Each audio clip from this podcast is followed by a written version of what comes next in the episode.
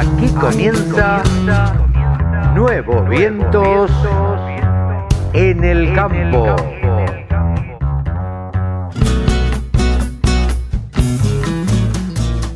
Hola, hola, hola, hola, ¿cómo le va? Buenos días, buenas tardes, buenas noches, como siempre decimos aquí, damos comienzo a una edición más de Nuevos Vientos en el campo, por la radio del campo. Usted se puede comunicar, vos te podés comunicar aquí por nuestro WhatsApp. Luego buscas en las redes y lo encontrás. Si no, nos mandás un mail a info arroba laradiodelcampo.com o contacto arroba laradiodelcampo.com. Te comunicas con nosotros y nos dejas todas tus inquietudes. Hoy, hoy te cuento lo que vamos a tener. Vamos a charlar con Javier Lauría, por supuesto que de ovinos. Vamos a hablar con Pablo Adriani, vamos a hablar de, obviamente que de mercados. Con Mónica Ortolani vamos a hablar de cómo cubrirse, de cómo protegerse ante estos tiempos que se vienen. También vamos a hablar de maquinaria agrícola con Ezequiel Pesoni, uno de los periodistas que más sabe de maquinaria agrícola. Eh, vamos a hablar con Tomás Castro de Trade Food y, y bueno, y ese va a ser el programa de hoy. Eh, les mando un abrazo, espero que lo disfruten y arrancamos con esta música.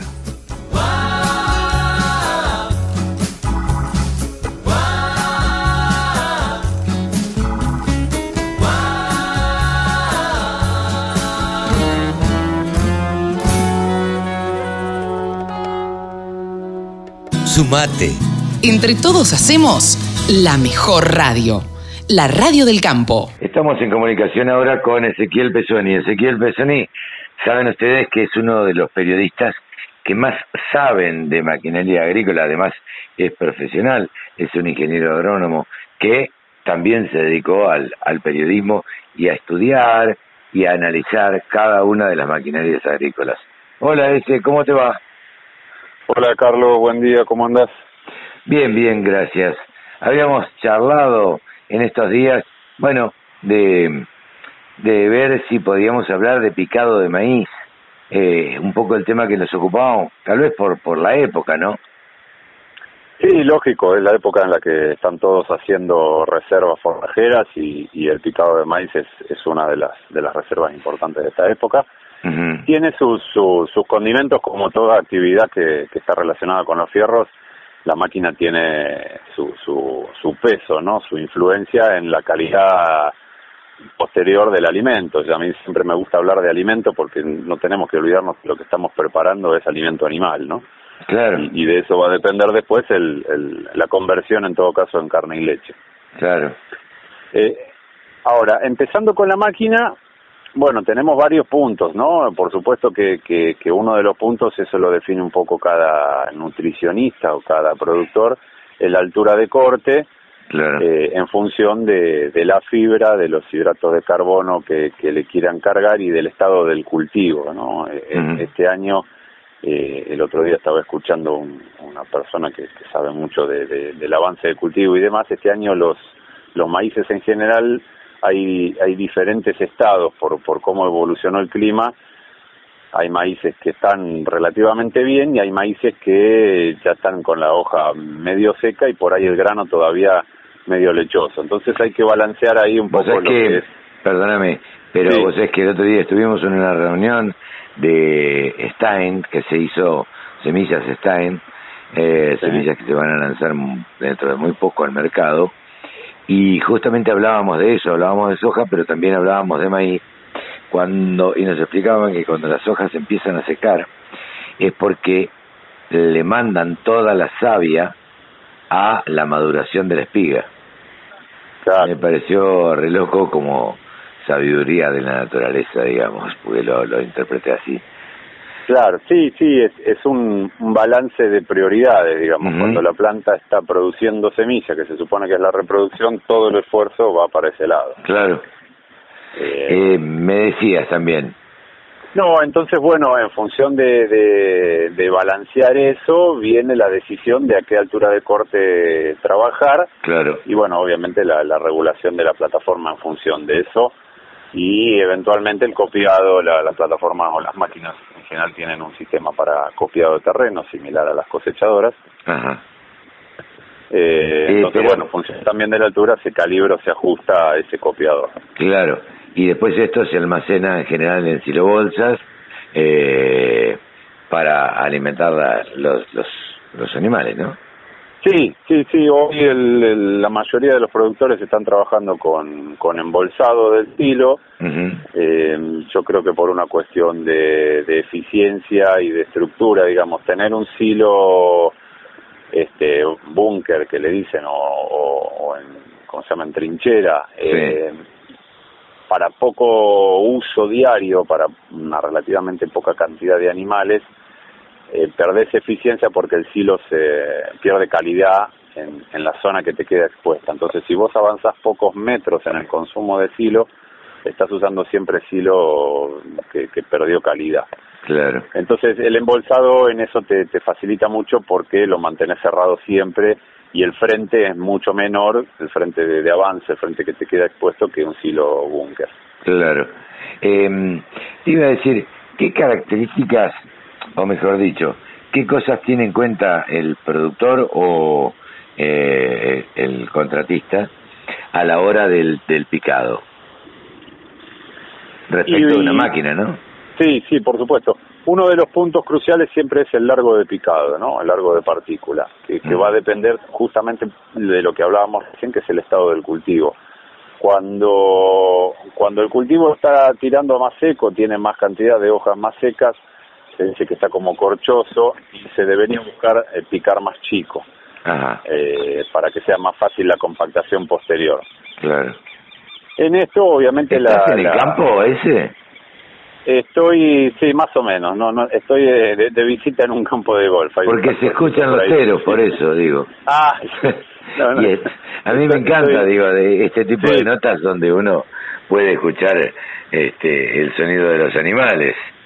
Sí, Eh, sí, sí, pero tal bueno, cual. La, la naturaleza siempre acompaña. pero ni hablar. Eh, pero no, Perdóname, no, no sí. estoy en el campo. Eh, no, decía entonces, la- las máquinas hoy te permiten, de todas las máquinas modernas te permiten hoy desde la misma cabina regular el largo de picado, con lo cual podés incluso ajustar el largo ese de picado para los distintos lotes o las distintas condiciones de lote, que Claro. hay lotes que son irregulares por por el régimen de humedad que pueda tener la, zona más baja del lote o la zona más alta del lote.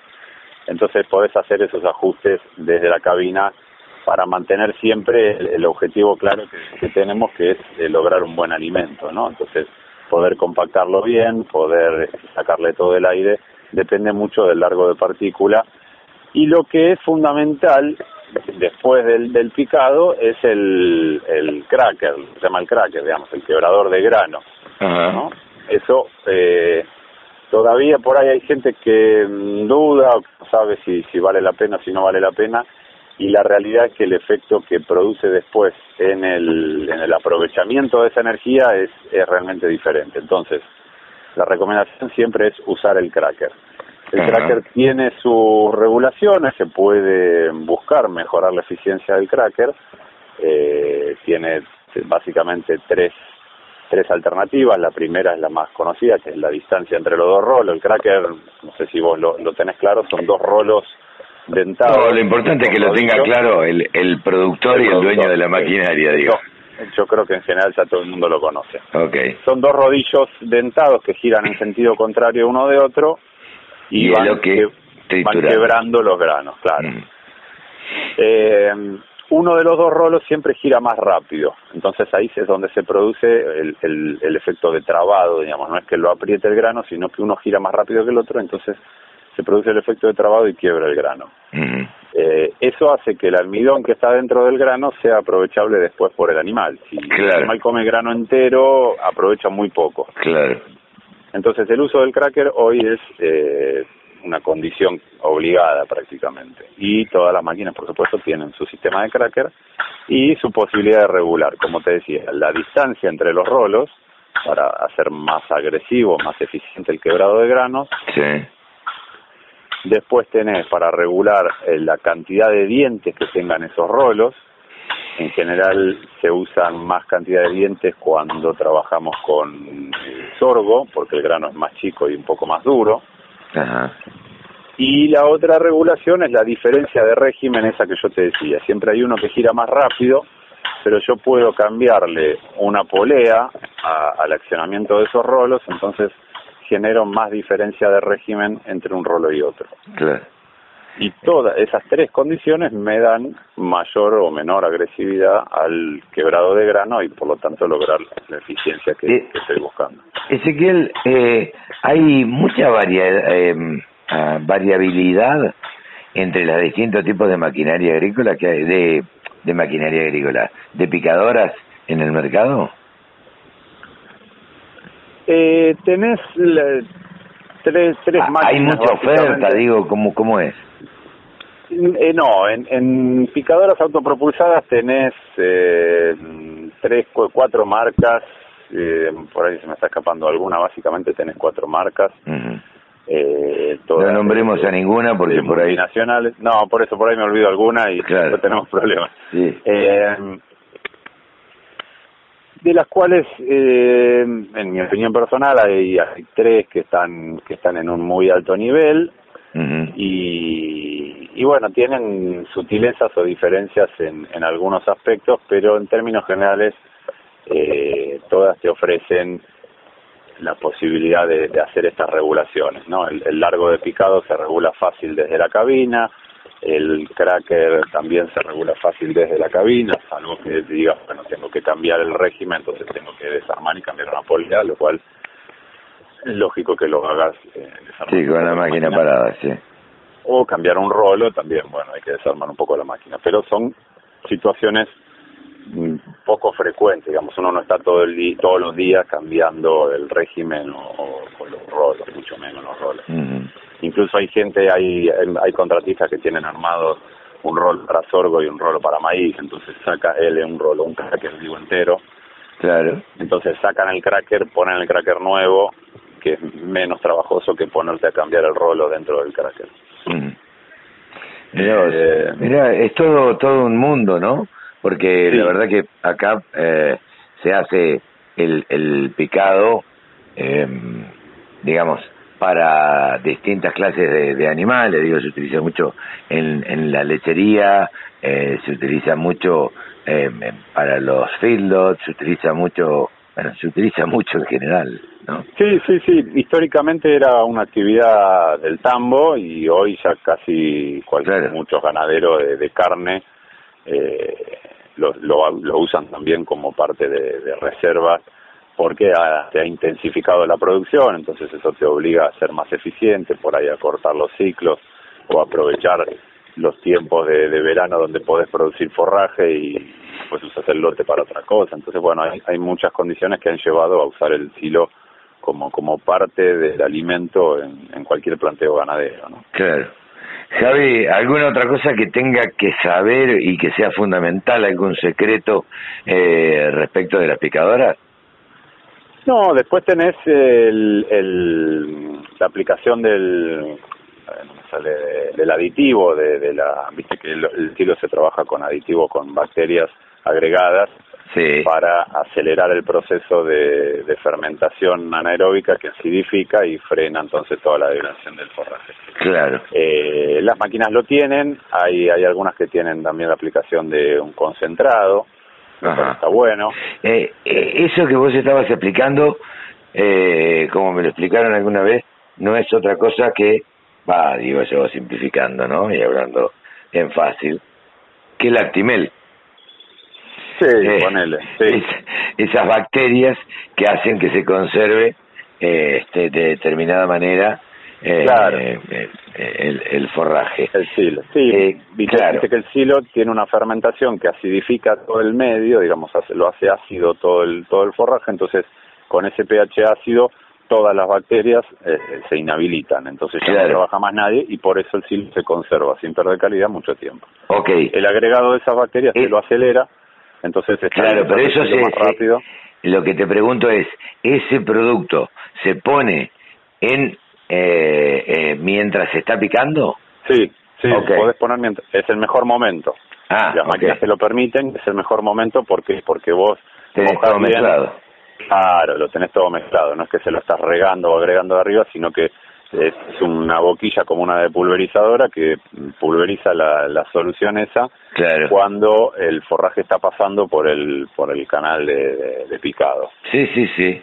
Eh... ya sale todo con la bacteria toda mezclada. Perfecto. después tenés como otra tecnología en las máquinas lo que es sensor de humedad, medición de rendimiento, eso pensando siempre a, futuro lo de rendimiento para la agricultura por ambiente, para mejorar después las prestaciones del, lote y los rendimientos o hacer más eficiente la producción, es un plus también que, que algunas máquinas te lo dan. ¿no? Claro, claro. El mapa de rendimiento de de maíz en el lote de, de, sorgo, después lo aprovechas el año que viene. Seguro, seguro. Miren, hemos aprendido y hemos charlado sobre el picado que en esta época se viene porque los maíces están verdes todavía eh, y bueno, y no sé a qué, a qué, eh, te iba a decir temperatura, pero es, son este, humedad, grado de humedad, será conveniente o es conveniente, mejor dicho, el, el hecho de, de embolsar, ¿no? De picar y embolsar. Y lo ideal que están recomendando los que más saben de esto siempre está entre 30 y 40, 45% de materia seca. Ajá. ¿Sí? Okay. Ese es el, el, el punto crucial o la, el rango óptimo de picado. Sí, sí, sí. Y ahí influye también lo que hablábamos hace un rato de la altura de corte. Claro porque en la zona de la base del tallo es donde más agua tenés. Entonces también en función de eso podés manejar la altura de corte por el por el contenido de materia seca que tenga todo el resto del cultivo y a ver si me conviene picar más abajo para que sea más húmedo o picar más arriba para que no sea tan húmedo. Tiene mucha mucho contenido de humedad, un bajo porcentaje de materia seca. Después tenés este fluidos que salen del silo y perdés, perdés calidad, perdés nutrientes en esos puntos. Ese, hemos conocido bastante y por lo menos de lo que yo sabía de, picado. Así que te agradezco mucho y nos volveremos a encontrar en 15 días, ¿te parece? Dale, cómo no, Carlos. te mando un abrazo. Ezequiel, Ezequiel Pesoni, nuestro columnista especializado en maquinaria agrícola. La radio del campo la mejor información del agro con la mejor música las 24 horas. www.laradiodelcampo.com La radio que te acompaña las 24 horas. Ahora estamos en comunicación con el CEO y el gerente comercial, a su vez, de Trade Food. Trade Food es una empresa que cuenta con muchísimos años en el mercado y para eso vamos a saludar a Tomás Castro. Hola Tomás, ¿cómo te va? Buen día. Hola Carlos, buen día, todo bien, acá andamos. Gracias, bien, bien, por suerte, gracias por atendernos. En principio lo que siempre tratamos de hacer es que nos cuenten un poquito la historia de cómo nació y cuándo la empresa y por quién fue fundada. Sabemos que Castro eh, Carlos Castro Cranwell eh, es una entidad dentro del rubro frigorífico, dentro del rubro de la industria de la carne. Eh, tu padre, digamos, en este caso, este, es una persona sumamente conocida. Contanos un poco. Correcto, correcto. Sí, si te cuento la historia desde, desde que arrancó mi viejo, que bueno, es la generación que, que metió la familia en el rubro, uh tendríamos que quedar como como 10 horas, así que sí. la, te la voy a contar un poquito. Obviamente mi viejo tiene 84 años, está trabajando con nosotros es el presidente y es nuestro nuestro asesor, nuestro consultor para, para todo, todos los objetivos de la empresa. Eh, él obviamente está 60 años, hace 60 años en el rubro, estuvo en el frigorífico, estuvo como productor, estuvo como consignatario, estuvo en todos los, en todos los eh, las partes de este, este negocio.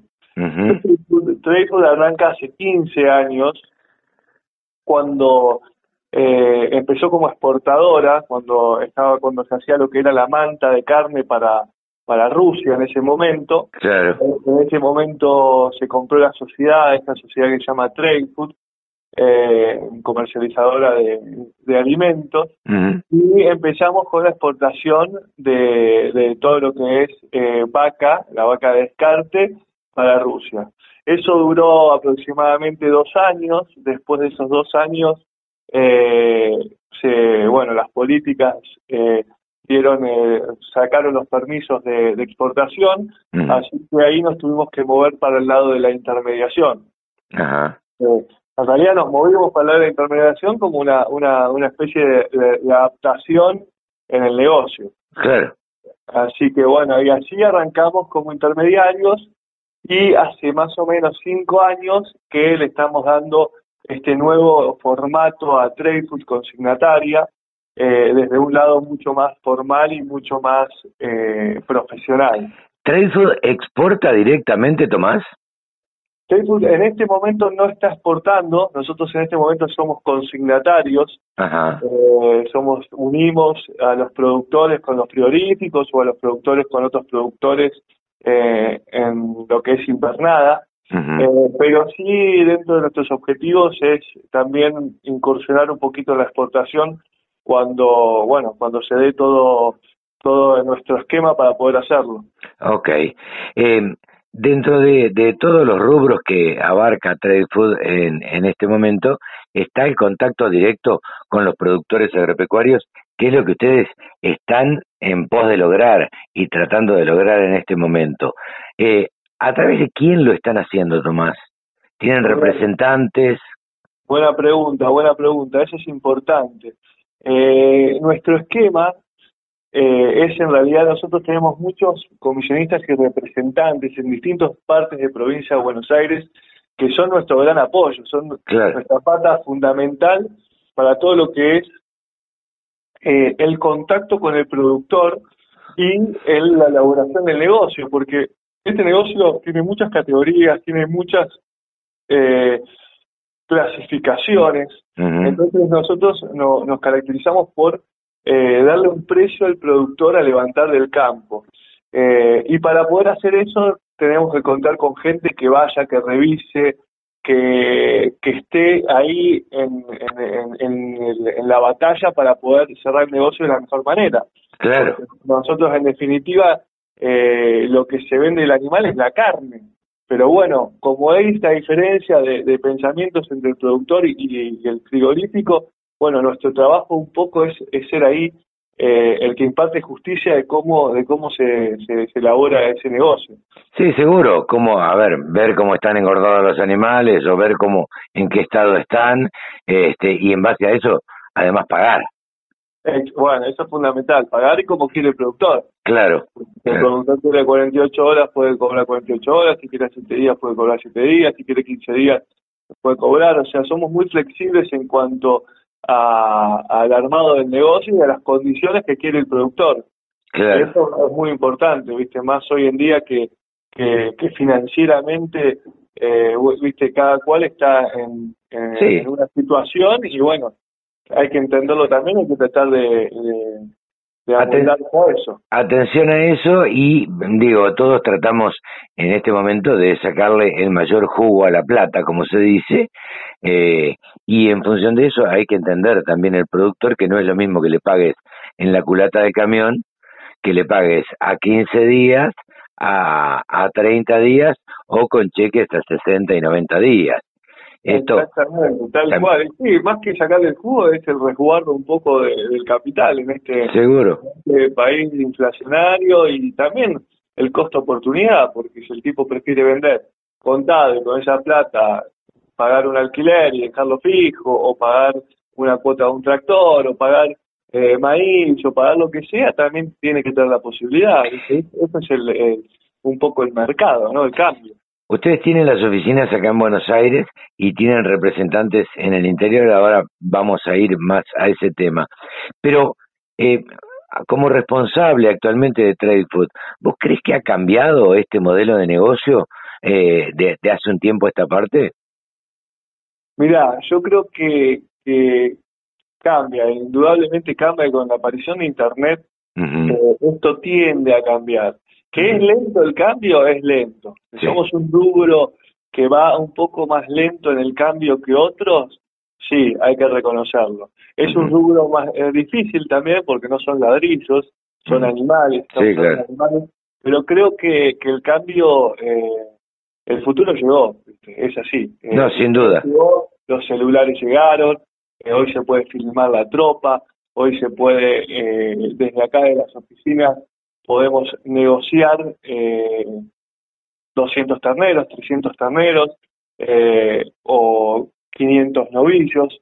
Se puede hacer de una manera mucho más ágil que hace 15 años. que Las señales son otra cosa, eh, el wifi ya casi está en todos lados.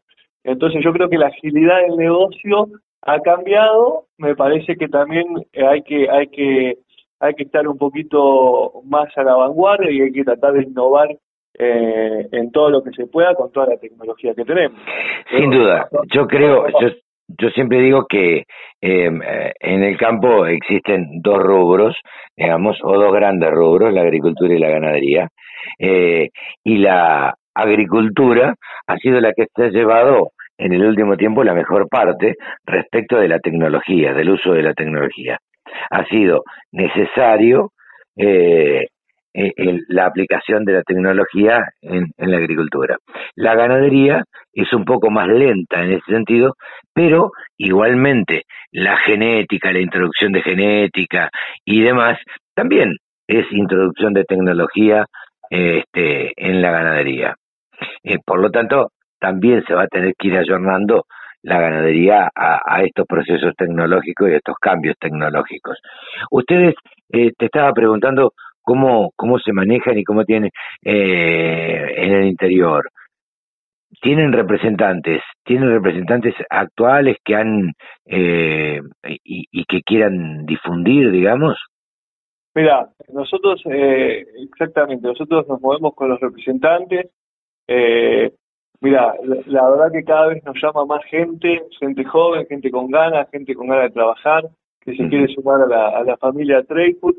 Eh, y, la verdad que tenemos nuevos y tenemos gente que ya hace 15 años que trabajamos y que en este momento estamos inaugurando, por ejemplo, una tienda en Pehuajó con, con uno de los representantes más antiguos y mejores que tenemos, que es José Pallero.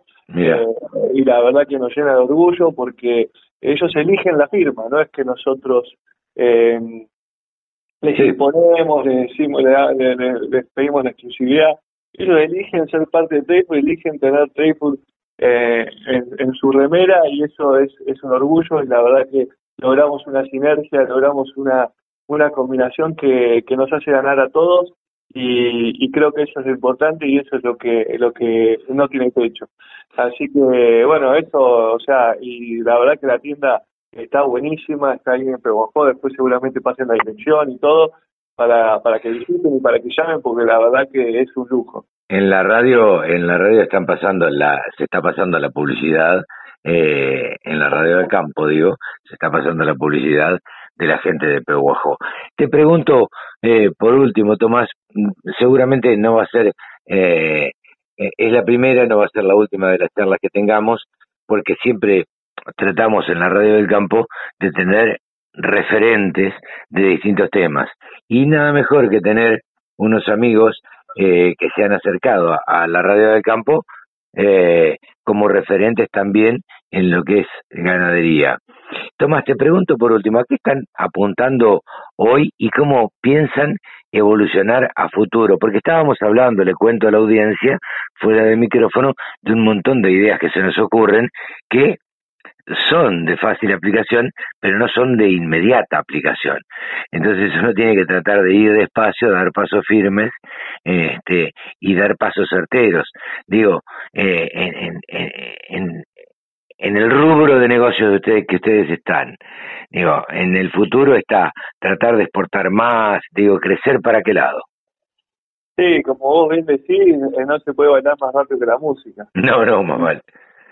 y cuando, bueno, obviamente que qué lindo que, que, nos hayamos encontrado y, que cuenten ustedes conmigo y con la firma para cualquier información o cualquier eh, necesidad de, de, lo que quieran, así que espectacular.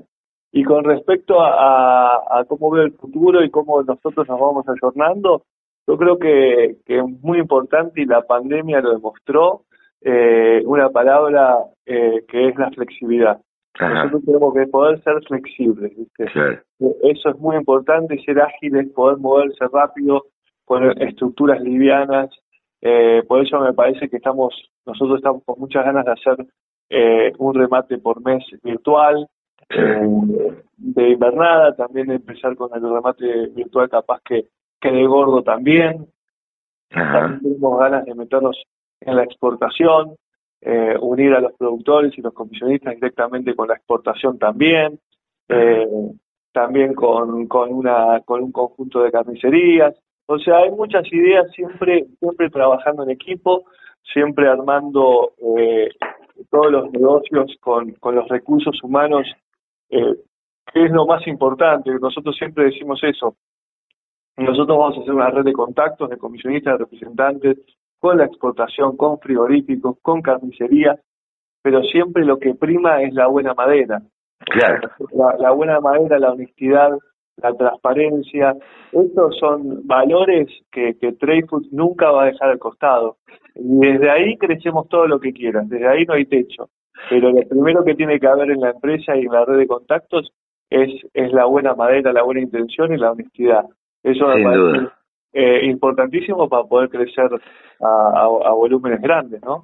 Sin duda. Tomás, eh, como yo te decía también fuera de micrófono, eh, la radio del campo y Nuevos Vientos Consultores está en contacto con bueno, eh, con gente de la industria frigorífica eh, y muy cercano con que también ponemos a, disposición de, de, ustedes. Así que la verdad que fue un gusto charlar y que nos contaras un poco la, la historia y la filosofía de Trade Food en este momento y, y ya los volveremos a, convocar para que nos sigas contando eh, cómo, cómo van evolucionando y, qué cosas nuevas están eh, por hacer en este momento, porque sobre todo en esta época de pandemia eh, uno tiene un poco un poco más tiempo para pensar este, y de utilizar tecnologías y de aprender o, como digo yo, a veces evangelizar a los productores agropecuarios para que se ayornen este, y estén más cerca de lo que uno necesita.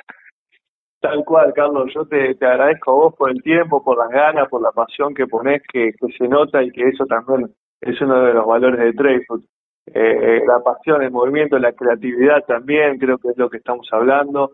En la cuarentena mi viejo leyó la, la biografía de Steve Jobs, 84 años, repito, Claro. puso una frase, porque él manejaba el marketing de la, de, la empresa, y puso una frase que es piensa diferente. Claro. Eh, hay que animarse a pensar diferente, hay que animarse eh, un poco más, ¿viste? Hay que animarse a jugar, como hablamos con vos, están invitados a venir a la oficina a que tomemos un asadito o tomemos un, unos mates y ustedes filmen acá en la oficina, vean lo que cómo trabajamos nosotros eh, para que el productor también lo vea, para ver cómo, cómo dos ambientes de laburo también capaz que diferentes, pero cada uno en lo suyo hace que el, que el mercado sea lo más eficiente posible. Eh, y bueno, como hablamos también fuera del aire, hay muchas cosas para hacer, para animarse, para, para probar también. Sin eh, duda. así que me, me, me recontra interesa y, y, me encantaría que un día nos, nos crucemos, que se vengan o que me vaya yo para sus estudios y, y, vayamos viendo a ver qué, qué va saliendo. ¿Qué va saliendo? Bárbaro. Tomás, eh, te agradezco mucho esta comunicación con la Radio del Campo eh, seguiremos en contacto seguramente y este para seguir contando la historia y, y, cómo va el mercado. Tal vez por ahí las charlas sean un poco más cortas, Betino, y te consultemos che, cómo estuvo el mercado internacional, qué pasó, la exportación, en fin, este tomarte como, como referente en esos temas. Así que te agradezco muchísimo y nos volveremos a contactar en cualquier momento. Dale, Carlos, te agradezco a vos, te agradezco a, a todo tu equipo y también un poquito un mensaje a la audiencia eh, en este año, de este 2021 que arranca, también diferente después de, de, todo lo que vivimos el año pasado con esta pandemia, a, a empezar a también tratar de, de, de, nuestro de nuestro círculo, tratar de ser un poco más positivos, no engancharse tanto en, en la política, por más que obviamente mm. que afecta, afecta, afecta mucho, pero hay que tratar un poco de, tirar para adelante, ver de qué manera, qué granito de arena podemos cada cual en su en su círculo, con su gente, para poder sumar, ¿viste? Porque, porque bueno, de eso se trata, tenemos que sumar y tenemos que tratar de, lograr el mejor país que podemos. Las nuevas generaciones son las que vienen empujando y, y a esa, esas son las que van a ser realmente exitosas y a esas hay que darles bolilla. Tomás Castro, muchísimas gracias, te mando un gran abrazo y gracias por este contacto con la Radio del Campo. Un abrazo para vos, Carlos. Saludos. Un saludo. Ha sido Tomás Castro. La Radio del Campo. Única emisora con programación 100% agropecuaria. La Radio del Campo la mejor información del agro con la mejor música las 24 horas. Como siempre digo todos los sábados, Javier Labría es el periodista en este momento que más sabe de vinos y que además se ocupa de estudiar, de investigar, de charlar con la gente y demás. ¿Cómo estás, Javi? Carlitos, qué placer saludarte. ¿Cómo andas vos? Bueno, Javi lo pueden encontrar bien, bien, Ando. Eh, muy bien. Eh, a Javi lo pueden encontrar a través de las redes sociales o a través de eh, del sector ovinos, por ejemplo. Eh, en muchas redes sociales lo encuentran. Buscan ovinos y seguro que algo de Javier va a salir porque porque él está metido en todo eso. Javi, eh, bueno, al final vamos a tener los valores de, de carne y de lana. Pero hoy tenía ganas de que charláramos de un tema que normalmente no se habla, que son los perros, eh, los tipos de perros de trabajo que existen en el campo. Y digo esto y sacamos este tema porque para los ovinos se utiliza muchísimo los perros. Entonces, contanos un poco, vos que sé que has estudiado un poco, ya has estudiado, digo, contanos sobre perros, qué tipos de perros, razas y demás. Bueno, te cuento. Primero, muchas veces se ve y se habla de los perros pastores. Y uno lo primero que piensa es en el pastor alemán, pero ya no se ve tanto el pastor alemán en esa tarea. Eh, sí, sí se ve en el campo y es muy normal, muy frecuente, el border collie, que es ese perro de tamaño mediano, de pelo largo, eh, entre blanco y negro o marrón y negro, perdón, eh, sí, blanco y negro o marrón y, blanco. claro, marrón y blanco. Así es. Esos, esos son los perros que se ven habitualmente, que son los que acompañan muchas veces que, que van eh, con, el, con el propietario del establecimiento o con el encargado de, de los animales. Eh, se usa también para, para vacas, pero eh, cuando se trata de ovejas, el perro de trabajo o perro arriero es muy buen compañero y ayuda muchísimo, realmente ayuda muchísimo. Uno dice, ¿cómo puede ser posible? Sí, eh, tiene una forma de trabajar, y ahí es donde se habla de perros de trabajo, tiene una forma de trabajar que lo que hace es ayudar a arrear a los animales. Es decir, llevarlos de un lugar a otro, meterlos en los corrales, embretar, básicamente. Yo, yo he visto videos y cualquiera, seguramente todos hemos visto algunos videos de perros trabajando y la verdad que son una, es una maravilla verlos. Sí, sí, totalmente. La verdad que da gusto eh, por cómo, cómo se comportan, cuando obviamente si se trata de una majada grande necesitas más de uno, pero hay quienes han reemplazado quizás, no por, o sea, no por una cuestión eh, antihumano, sino por la forma de trabajar, han reemplazado a algunos seres humanos para trabajar de otra manera con las ovejas. Eh, en algunos en algunos casos, ah, yo te hablaba del Border Collie, pero también hay, hay otra raza que no se ve tanto en Argentina, pero se ve más bien en Australia, y es el Kelpie que es un perro que cuando uno lo mira, eh, cuando ya están todos los animales, a veces corre o surfea, como se le dice, eh, tengamos en cuenta Australia tiene muchos surf, muchos surfers, surfea por encima de las ovejas. Por arriba de los animales, sí. Exactamente, va caminando, va corriendo por arriba y es muy muy interesante eh, ver a los animales trabajar así. Después hay otra raza más también que es el Cubas, que también tiene comportamientos parecidos. Pero en Argentina el que más se encuentra es el Border Collie, y ese es el que te permite manejar a los animales. No los protege tanto, sino más bien los maneja para cuando tenés que llevar de un lado a otro. ¿Y cómo, cómo se cómo se, se entrena un perro o cómo se adiestra un perro de esos? ¿Hay gente especializada? ¿Cómo se hace? Sí, hay gente especializada. Eh, hay que tener en cuenta que no todos los perros son aptos para hacerlo, si bien uno puede acostumbrarlo y uno puede decir, no, yo tengo un perro que es marca perro, como se dice, ni siquiera raza es marca perro, o perro PP, puro perro, eh, se trabaja con esos animales que ya tienen instinto, el kelpie, el border collie, el cubas, ya tienen el instinto natural, generación tras generación, entonces ya es más fácil entrenarlos.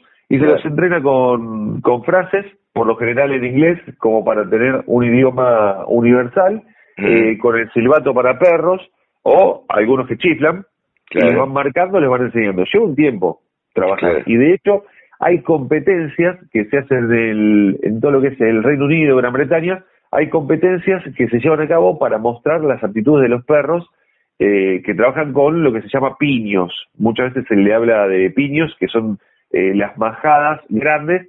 Eh, entonces se muestran en las competencias diferentes tipos de, disciplinas y diferentes tipos de pruebas que tienen que hacer y, a partir de eso ves cómo van desarrollando. Y esas competencias no es solamente llevar a tu animal y decir, bueno, hizo un salto, en, o sea, o, o corrió para acá, corrió para allá, sino también ese intercambio de información, ese intercambio, esa evolución. Eso es algo muy interesante, que también ocurre en otras en otras cuestiones que tienen que ver, o sea, ya nos, nos seguimos por las ramas, pero no quiero irme por ese lado. ¿Está, eh, está muy difundido acá el uso de perros, eh, Javi? Y el de perros arrieros, bastante difundido, eh, porque ayudan a, ayudan a trabajar. Entonces uno dice, si tengo que hacer todo este trabajo yo solo, que se me van un par de animales, un par de animales para la derecha, otro para la izquierda, con los perros arrieros ya empezás a reunirlos porque el perro corre rápido, los va rodeando y hace que en la majada del piño vaya todo junto. Eso por un lado. Pero después tenés otra categoría de perros que esos están en un momento muy creciente, en un auge, diría, que es los perros protectores de ganado. Y ahí hay un tema. ¿Por qué? ¿Qué serían los perros protectores de ganado? Son los que te cuidan a los animales, básicamente. Así como su nombre lo dice, de amenazas, depredadores. Ah, ok. Eh, ¿Cuáles? Eh, en Argentina principalmente se encuentra puma, se encuentra zorro, se encuentra inclusive los, los peludos, eh, a veces aves de rapiña, perros y marrones o asilvestrados, como ocurre mucho en Tierra del Fuego, e inclusive predadores de dos patas que muchas veces van y dicen, ah, una abejita, me la llevo al me la llevo en el auto, en la camioneta y listo, tengo el asado resuelto. Sí, sí, sí, sí. Estos animales se tienen que improntar. Eh, hay varias razas, entre ellas el marema o maremano abruse, que es de origen italiano, después tenés el mastín de Pirineo y montaña de Pirineo, que son españoles, que son perros de unos 45 kilos con mucho aporte. El marema o maremano es un perro muy lindo, realmente lo ves, es muy, muy lindo, es tipo, para que, te, para que se una idea los oyentes, es tipo el Golden Retriever, sí. que es un perro muy amigable con los, con los chicos, es así de ese estilo, pero mucho más clarito, mucho más clarito, casi albino, un perro que tiene un porte impresionante y uno lo ve muy amigable, pero cuando se acerca a un perro bien entrenado, te puedo asegurar que tomas distancia. El perro no es de ir a atacar, sino más bien defender y eh, el, el hecho de improntarlo, de prepararlo, ya hace que se vaya, se vaya criando junto con las ovejas. Hay varias técnicas eh, diversas. Algunas dicen que ya el animal tiene que, al poquito tiempo, abrir los ojos, estar con ovejas, por supuesto tiene que ser ovejas mansas, pero estar con ovejas para ya eh, ser parte de esa masa. Sí, sí, sí, sí. Este, que llegan a tomar la... sientan integrantes, ¿no? Exacto, llegan a tomar de, la, de la leche de las ovejas. Ah, mira. buscan ovejas lactantes para que eh, se vayan se vayan haciendo parte de la familia. Y estos perros eh, ya después no duermen en casa, duermen con la majada. Con la majada, claro. Vos llevas a los animales para un lugar y va con la majada, va cuidando, va, va tratando de proteger. Eh, una pregunta que surge instantáneamente cuando uno empieza a hablar de estos perros es, ¿conviven, pueden convivir el border collie con un marema, con un mastín? Sí, pueden convivir, no hay problema. Eh, al principio quizás si se crían juntos es una cosa, pero si, si uno incorpora a ese animal a una majada, uno de los dos animales, tiene que hacer que se vayan adaptando. Pero no es problema sino que trabajan en conjunto de diferentes formas. eh, Mira vos, qué, interesante, ¿no? es un tema muy muy interesante porque hoy en día hay muchos predadores. En eh, Tierra del Fuego complicadísimo el tema. Claro, eh, y te iba a preguntar, ¿hay alguien que se dedique eh, precisamente a, adiestrar perros? Porque uno ve por acá, por zona norte, qué sé yo, eh, por distintos lugares, por el sur también, por el sur del Gran Buenos Aires hablo, vendo cachorros, criadero de ovejeros alemanes, criadero de tal raza. ¿Hay, hay quienes se dedican específicamente a adiestrar perros para trabajo con animales?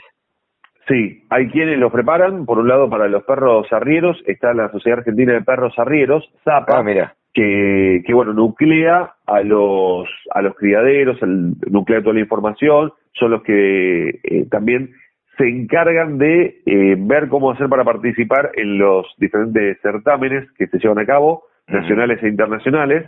Eh, cuentan mucho la experiencia de que la primera vez que fueron se quedaron sorprendidos porque la verdad que las pruebas le fueron muy, muy mal, pero el resultado final en cuanto a la conexión con otros países fue excelente. Eso por un lado. Ahora, por, el, por el lado de los perros protectores de ganado, hay criaderos, eh, criaderos oficiales, que tienen toda la idea de, improntar a los animales, tienen diferentes técnicas, eh, y están diseminados por diferentes partes del país. No hay muchos. Eh, muchas veces se incorporan desde Uruguay también, que Uruguay es es pionera en la región en cuanto al uso de perros protectores, también lo es Chile. En Chile hay muy buena genética y ahí también se habla de genética. Mientras más puro es el animal o cruzando animales que tienen el instinto, más fácil es de trabajar. Claro. Eso es instintivo, natural, puramente, claro, puramente instintivo. Claro, va a pasar muchas veces que alguno, vos hablas con un ovejero y dice, no, yo tengo un perro, como decía Pepe, un puro perro que se acostumbró, los protege, sí. Los protege, puede, pasar. pero hasta ahí nomás. Claro. Porque no tiene el instinto. Después se usan, como un tópico aparte, se usan burros para proteger, pero los burros no se, no se enfrentan a un puma. Claro. Y principalmente se usan burras, más que todo hembras.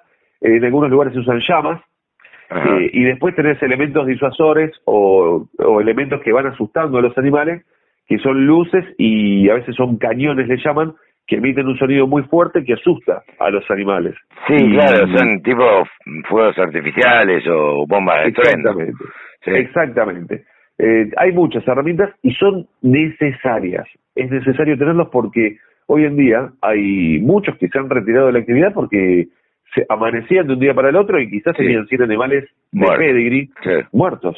Entonces, si vos tenés un animal de pedigree muerto, ya decís, el trabajo de quizás los últimos cinco años, diez años, eh, desperdiciado acá.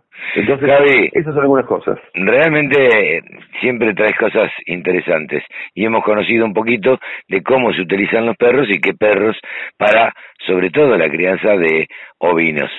Eh, ¿Te parece que vayamos a escuchar eh, los valores del mercado. La oferta de esta semana en los mercados de lanas australianos ascendió a 44.400 fardos, de los cuales se comercializó el 90,3%. Recordemos que al cierre del periodo anterior se habían inscrito para estos días 48.800 fardos. Se llevaron a cabo tres jornadas comerciales en las cuales durante el primer día, el día martes, se redujo levemente la presión por parte de los compradores chinos y esto algunos lo atribuyen los analistas a que tiene que ver con el año nuevo lunar, no solamente se celebra en China, sino en varios países de la región. Y esto de alguna forma también repercutió y hubo más participación por parte de compradores indios lo cual se reflejó finalmente en las tres jornadas comerciales en los precios finales que dieron una mejora para el indicador del mercado del este y mejoras en todos los renglones de lanas, sobre todo por encima de las 18 micras. Tengamos en cuenta que para la semana próxima ya hay inscriptos 52.600 fardos para lo que es el mercado de lanas australianos. En cuanto al mercado neozelandés, esta semana en la isla norte se ofertaron 10.600 fardos, mientras que en la isla sur 5.500 y hay inscriptos para el próximo periodo únicamente en la isla sur 8.500 fardos. Vamos a ver cómo se refleja por estos días en el sistema CIPIM para tener referencias de los valores en nuestro país. La lana de 17 micras superfina con 60% de rinde al peine, 7 dólares con 60 la preparto, 7 con 34 la posparto. 20 micras, 55% de rinde, 4 dólares y medio y 4 con 39 la posparto. 24 micras y media, 60% de rinde, 3 dólares con 21 y 3 dólares con 17. Ya nos vamos a una cruza patagónica, 27 micras, 55% de rinde, 1 dólar con 94. Nos vamos a zona provincia de Buenos Aires con una lana Corriel de 27 micras, 60% de rinde, 2 dólares es el valor, 28 micras y media, Corriel litoral, zona litoral, recuerdo, 68% de rinde, 1 dólar con 76 y la lana ya nos vamos a zona provincia de Buenos Aires con lana Romney de 32 micras, 60% de rinde al peine, esto es 99 centavos el valor. Pasando a lo que tiene que ver con la carne ovina, se empiezan a visorar nuevos negocios. Emerge, como venimos viendo hace algún tiempo, la figura del invernador ovino que empieza a acaparar esa oferta que no se logró colocar durante lo que fueron las festividades de diciembre.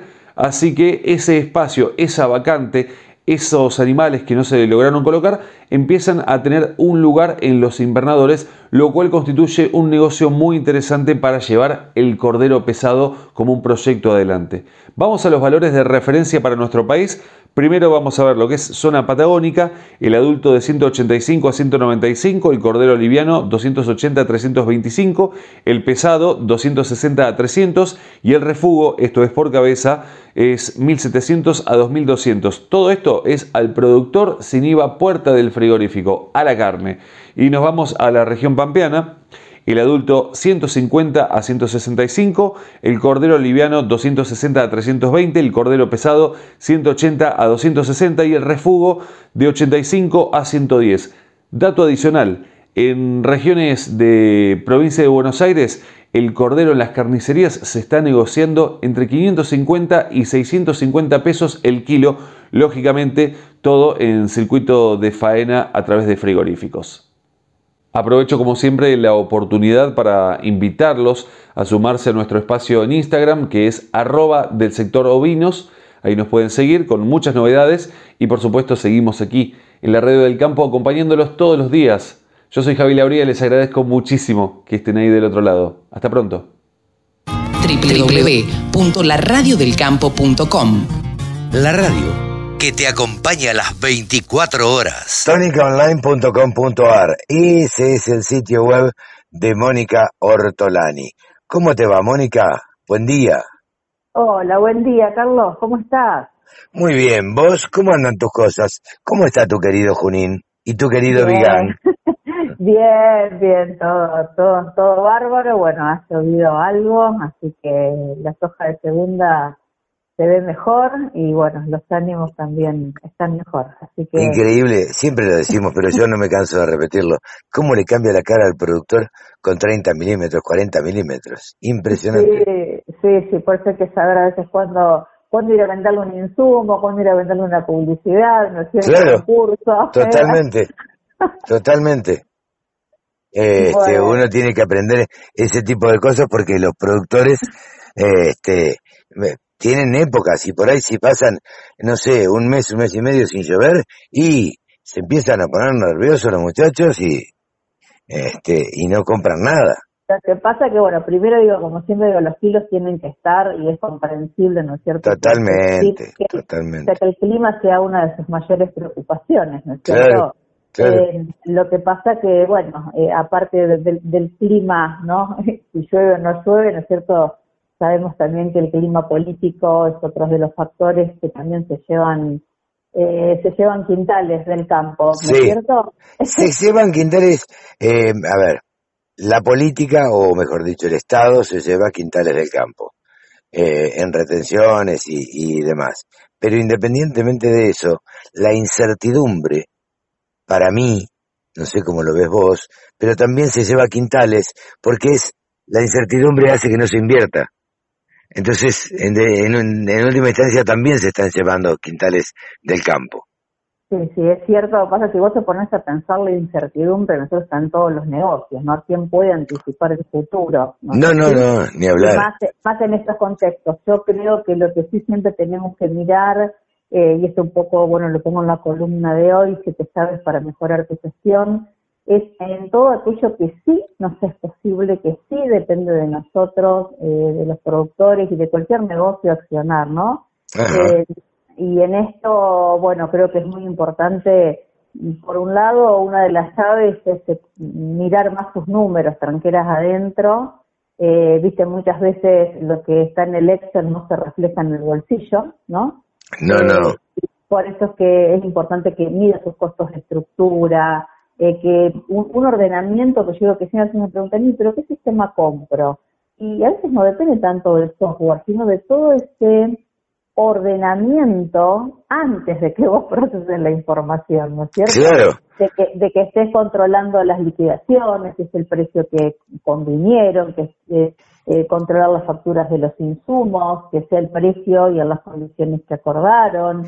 Eh, a mí me contaba, me contaba un productor, creo, creo que ya también te lo conté, y, y, lo charlábamos con la gente de Grupo Cencerro, eh, el tema de controlar los camiones, por ejemplo, que vos recién lo nombraste. Sí, sí, sí, controlar Si te sacan, si te sacan un camión de una un lote que haya sembrado de soja, tal vez no lo notes, o un acoplado, digamos, para hacerlo más suave, tal vez no lo noto, no lo notes, pero es un montón de plata.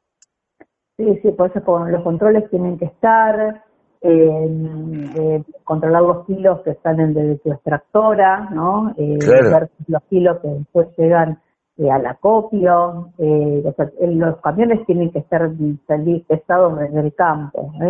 entonces, bueno, hay muchos controles para hacer. Yo, otra de las llaves, y sabes que siempre lo compartimos, y quizá por, bueno, por mi camino, ¿no es cierto?, en la industria, es cómo financian los insumos, ser estratégicos en cómo financiarlos, en cuándo comprarlos. Eh, Yo estoy escuchando, bueno, muchos productores cómo aumentaron todos los, o sea, el dólar que había retrasado, pero aumentaron en dólares los insumos. ¿eh? Entonces, hoy cuando vos ves los eh, precios futuros de los granos que están planchados, que están invertidos, eh, quizás es un buen momento para transformarlos o en insumos, que es una manera de transformarlo en dólares, o comprar dólar eh, MEP o dólar, o dólar bolsa, que hoy por ahí lo tenemos más barato que el solidario. Entonces quizás hoy son momentos, aun cuando los granos siguen, digamos, aumentando, sabemos que los aumentos no son indefinidos, eh, digamos, estamos quizás ante techos que son momentos para capturar ganancias transformándolo en otros activos, ¿no? Me encanta. Eh, me encanta decir esta frase de Pablo Adriani que la repito constantemente, los árboles no crecen hasta el cielo. Exactamente, exactamente, muy bien, muy linda frase. Pero, ¿viste? En algún momento hay que vender, hay que decidir vender, porque si no, te vas a quedar esperando y seguramente vas a perder plata. Y yo digo, bueno, el, tema de rotar el capital, ¿no es cierto? Pues yo cuando algo lo dejas como el agua, cuando se queda quieta se estanca, ¿no? Y se pudre, ¿no? Y creo que el, tema está en cómo poder ir convirtiendo y cómo poder ir produciendo, y vas, vas adelante mientras vas, mientras vas avanzando. Y entonces, bueno, creo que hoy es un lindo momento, un poco como para, diríamos, tomar ganancias, ¿no es cierto? Y, y convertirlas en, convertirlas en activos. Totalmente. Eh, así que, y siempre el canje, ¿no? Yo siempre les digo, eh, tengan en cuenta el canje, hoy por cada camión de soja eh, tenés la ventaja financiera, si es un riesgo, si es riesgo bajo, son 55 mil pesos más en tu mano que haces canje.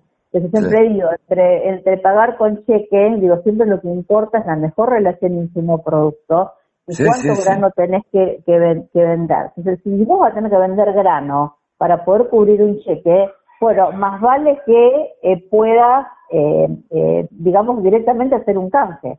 ¿Por qué? Porque tenés la ventaja financiera, porque evitas retenciones. entonces, son 55 mil pesos más en tu mano que podés hacer mejores negocios teniendo el dinero en, en, tu mano. Perdóname que te interrumpa, pero evitas retenciones e IVA. Exactamente, pues son las retenciones del IVA, te evitas muchas veces el impuesto al cheque. Entonces yo digo, bueno, hoy tenemos luz, hay luces verdes para poder capturar rentabilidad eh, y aprovechar la compra de, insumos con descuentos, dólares, otros activos que estén necesitando. Y, siempre también, y esto es otra de las llaves importantes a tener en cuenta, es la planificación fiscal con el contador, porque muchas veces escucho también, y pero voy a comprar una cosechadora o voy a comprar una sembradora para pagar menos ganancias. Mm. Y bueno, a veces puede ser, pero también cuidado que después no te quedes con una superestructura, con inversiones que no son óptimas, y lo único que estás haciendo es cargando gastos de estructura que después no terminan siendo rentables. Entonces es como una frazada corta Y yo digo, hay que integrar, digamos, la óptica financiera, la óptica comercial y la óptica impositiva. Totalmente. Eh, Totalmente. Así que hay que, que, que digamos, eh, trabajar más en equipo eh, y no solamente tranqueras adentro, sino también, como lo decimos y compartimos, tranqueras afuera, ¿no? Que creo que también, bueno, esa palabra de desacople que nos ha tenido tan en que nos tiene todavía, ¿no? Están en velo porque no sabemos qué es lo que se viene, si se vienen o no más retenciones, dijeron que no, pero nunca sabemos qué es lo que qué es lo que, lo que va a pasar. Es la importancia de trabajar más tranquilas afuera con las rurales, uniendo voces, em, eh, uniendo pareceres y, y, a través de las instituciones, mejorando el poder de negocios. Sí, totalmente. después es muy fácil, te digo, la culpa es de, ¿no? Eh, bueno, sí. Después que pasó, digamos, la culpa es de fulano, la culpa es de la comisión de enlace, la culpa es de el Consejo Agroindustrial, la culpa siempre es del otro y nunca es mía. Eh, entonces, digo, hagamos algo, eh, propiciemos algo como para después no tener que estar diciendo que la culpa es del otro, ¿viste? Por eso, es una manera fácil de sacarse el lazo, digamos. Claro, claro. Y, bueno, yo sé que hay que involucrarnos más, como lo hicieron nuestros abuelos. Eh, yo sé, bueno, que soy, sabes que nací en Digán, provincia de Santa Fe, un, un pueblo que nació con el espíritu del grito de Alcorta, el 912, ¿no? Sí, sí, eh, sí. Un, un, pueblo donde la particularidad es que no lo divide la vida. Ajá. Entonces, esa, esa, así fue creado por don Víctor Vigán. La razón de su existencia no quería que sea el motivo de la división de, su pueblo, ¿no? Y, eso fue un poco lo, que mamé, ¿no? De, de, amalgamar, de, unir, de trabajar con los equipos, de, inspirar confianza. Y, y bueno, así que bueno, unión y eh, porque en definitiva después de esa falta de comunicación o esos desentendimientos o esa falta de poder de negociación que no se relaciona con el, con, digamos, con el aporte productivo, en definitiva después se termina llevando margen, se termina llevando precio y mediante retenciones, ¿no? Y, y el, además el cepo cambiario, dos condimentos, y aparte la industria, ¿no es cierto?, que también estaría pagando menos de su capacidad de, de, eh, de pago, esto hace que, eh, digamos, el productor eh, esté recibiendo un 36% del valor de su soja o un 47-48% de su maíz y de su trigo. Y esto sucede porque esto no le pasa a, otras industrias. ¿Por qué? Porque saben negociar. De seguro, pues tienen capacidad de lobby, tienen capacidad de, este, de poder hacer presión. Pero bueno son, digamos, los temas que hay que estar, digamos, volviendo al principio, ¿no? Hay que mirar el clima, hay que mirar los números, hay que mirar los precios, hay que reunirse con el contador y también despertar o reforzar ese espíritu participativo para mejorar el poder de negociación del sector que también afecta a los márgenes del productor. Sin duda que así es. Moni, ¿nos despedimos? Bueno, bárbaro, gracias como siempre, Carlos. Y bueno, el 5 de marzo estoy cerrando un curso en agroeducación para que Bien. Eh, eh, gestión de, cosecha, así que. Eh, Bien, a darle con todo ahí. Te esperamos. Al lado, al lado de Salvador, con todo. Bueno. Te mando un beso y muchas gracias. Buen fin de semana. La pueden encontrar a Mónica en toniconline.com.ar y si no, en arroba ortolani mónica. ¿Sí? Bueno, gracias como siempre, Carlos. Un abrazo. Un cariño, adiós. Chao. La mejor forma de trabajar es escuchando la radio del campo. El gurú de los analistas, el gurú de los asesores de empresas, se llama Pablo Adriani, lo tenemos en la radio del campo. Hola Pablo, ¿cómo te va?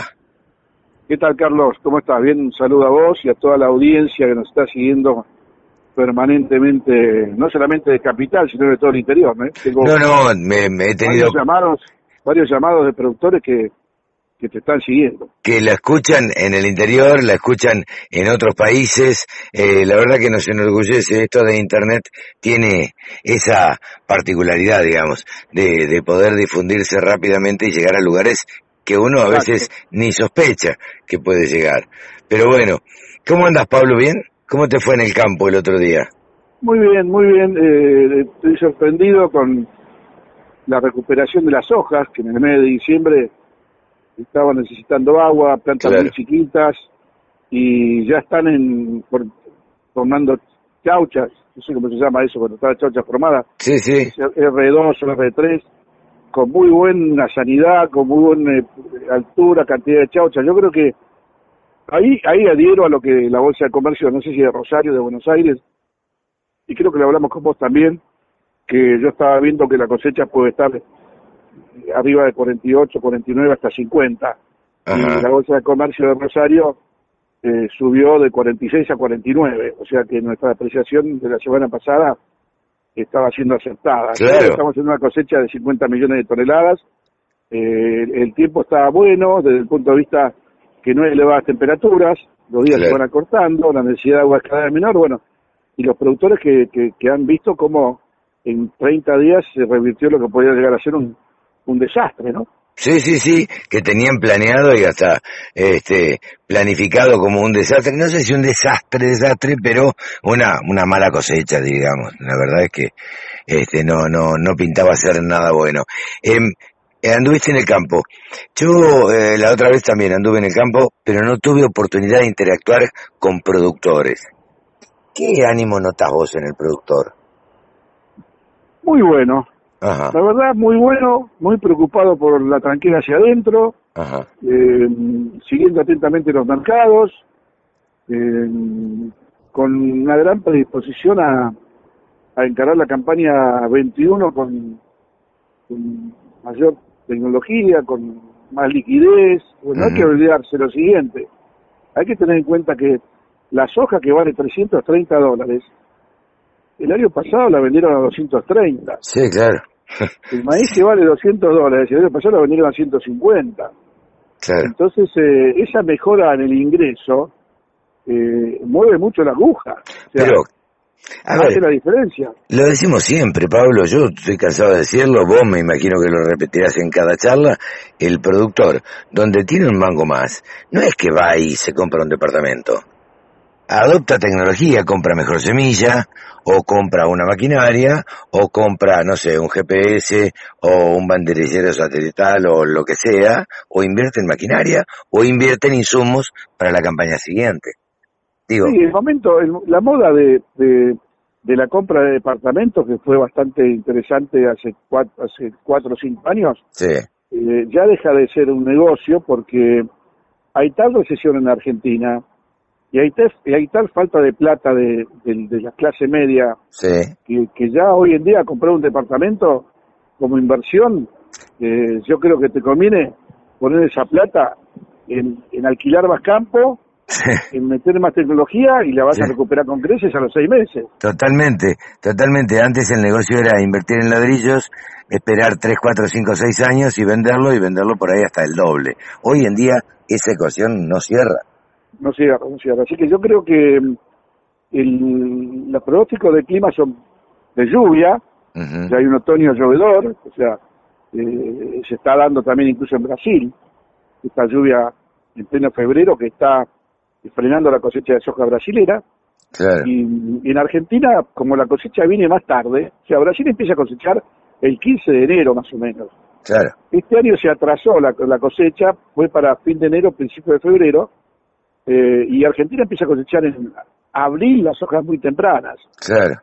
Y mayo, con lo cual nosotros tenemos febrero, marzo por delante, febrero que está pasando, ya estamos a 18, 20, eh, ya prácticamente entrando la última semana. Sí, sí, sí. Y un marzo donde los días se acortan más y, que las lluvias que vengan pueden ser favorables para las hojas de segunda y tardías y para los maíces tardíos. O sea que todo, todo es una bendición el haber tenido estas lluvias y haberse cortado la sequía. Y no hay que olvidarse que la sequía eh, recortó 300.000 hectáreas de trigo en Córdoba porque no lo pudieron sembrar. Claro. Y acá tengo la primera perlita del programa. Superficie de trigo. 21 o 22, ahora que van a sembrar en, en dos o tres meses. Va a aumentar en Argentina por lo menos 500.000 hectáreas. Ah, la miércoles. Este es un número muy importante. Muy importante. Para todas las empresas, para los productores, para los transportistas. Y vamos a una cosecha récord de posiblemente 22 millones de toneladas. Claro. O sea, hay que estar muy atento, y acá viene la segunda advertencia, que estar muy atento y evaluar muy bien el productor que nos está escuchando. El trigo diciembre del 2021, que es cosecha nueva, vale 200 dólares. Sí. Yo le digo a esos productores que no esperen a que el trigo valga lo mismo que, está valiendo ahora, 230, 240. Claro. Sino que evalúen el margen bruto del 2021-22, los sectores es un muy buen precio, y no especulen aunque el mercado va a repetir lo de este año, porque con una cosecha de 21 millones de toneladas... Y lo más probable es que baje un poco, ¿o no? Lo más probable es que el mercado ajuste la baja. Claro. El saldo exportable, el saldo exportable fuera de Brasil pasa a ser muy grande, 7 millones de toneladas, y eso hay que venderlo más barato, si no, no te lo compran. Si no, no lo compran. esas son las perritas de esta semana. Ley de oferta, oferta y demanda, esto es, es simple. Y, a ver, independientemente de lo que vos contabas y que siempre tirás alguna perlita, digo, ¿cómo, eh, cómo se ven, cómo se vislumbran los mercados de acá en adelante? Los mercados están muy raros, están muy raros, porque Pareciera ser, pero ¿por qué? ¿A qué se debe? Porque Chicago tiene... tiene no, digo, puede ser la pandemia, por ahí. No, no, no, no, no, no, no, la demanda está muy firme, pero acá lo que está pasando es lo siguiente. Eh, China se convirtió eh, en, esta, en este 2020 en el principal importador de maíz, de granos forrajeros y de otros granos del mundo. Pero más allá de China, más allá de China, la demanda extra China también está creciendo. Entonces lo que estamos viendo es que va a ser muy difícil en la campaña que viene que la producción aumente al ritmo que está aumentando el consumo y la demanda. Entonces, eso por un lado, desde el punto de vista macro. Desde el punto de vista de lo que puede ser la micro de Chicago, hay, hay, hay, una, hay, hay un doble mensaje. la semana pasada entraron fondos de inversión a comprar 3.800.000 toneladas de maíz y 1.600.000 toneladas de soja. Entonces, que quede claro que los fondos que entraron, entraron comprando soja de 500 dólares. Claro, y los fondos siempre tienden a ganar, digamos. Claro, porque los, fondos que anteriormente entraron hace en el mes de agosto, septiembre del 2020, entraron con una soja de 120 dólares más barato. Claro. Pero entrar a comprar a 500 dólares es, muy, es una jugada muy riesgosa. O sea, o, o, o están viendo debajo del agua, claro. como yo, como yo estuve analizando esta semana las cifras de posible aumento de superficie de soja en Estados Unidos, por más que aumente la, superficie 3 millones y medio de hectáreas de soja en Estados Unidos, los stocks no se recomponen.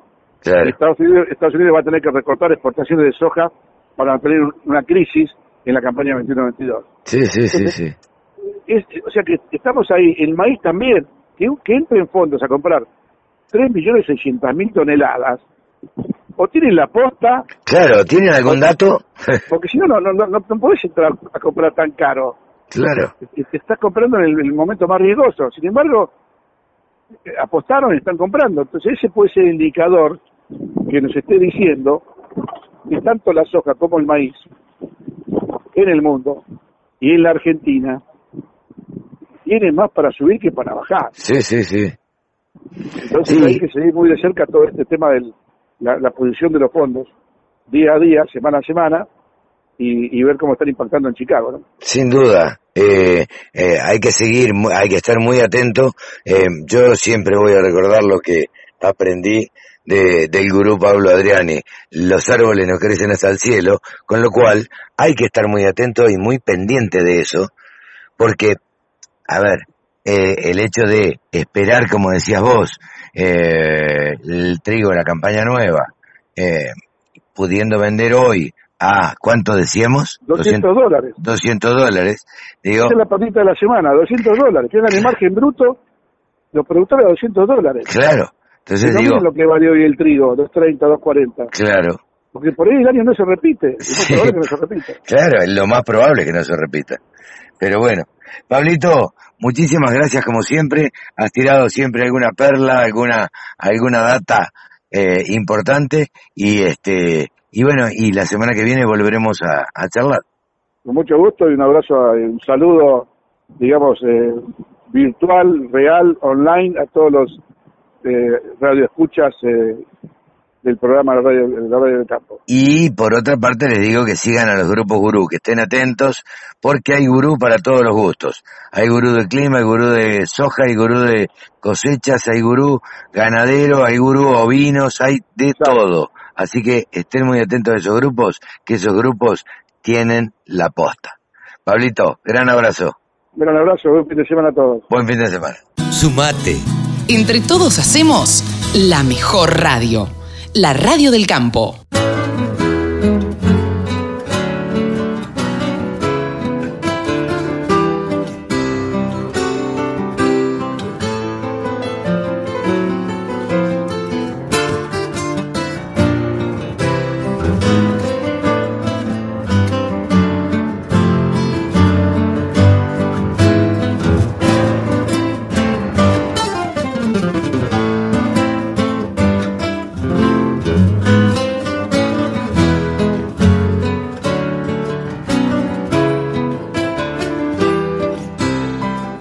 Y hasta aquí fue una edición más de Nuevos Vientos en el campo por la radio del campo. Nos despedimos hasta la semana que viene. Chau, que lo pasen bien.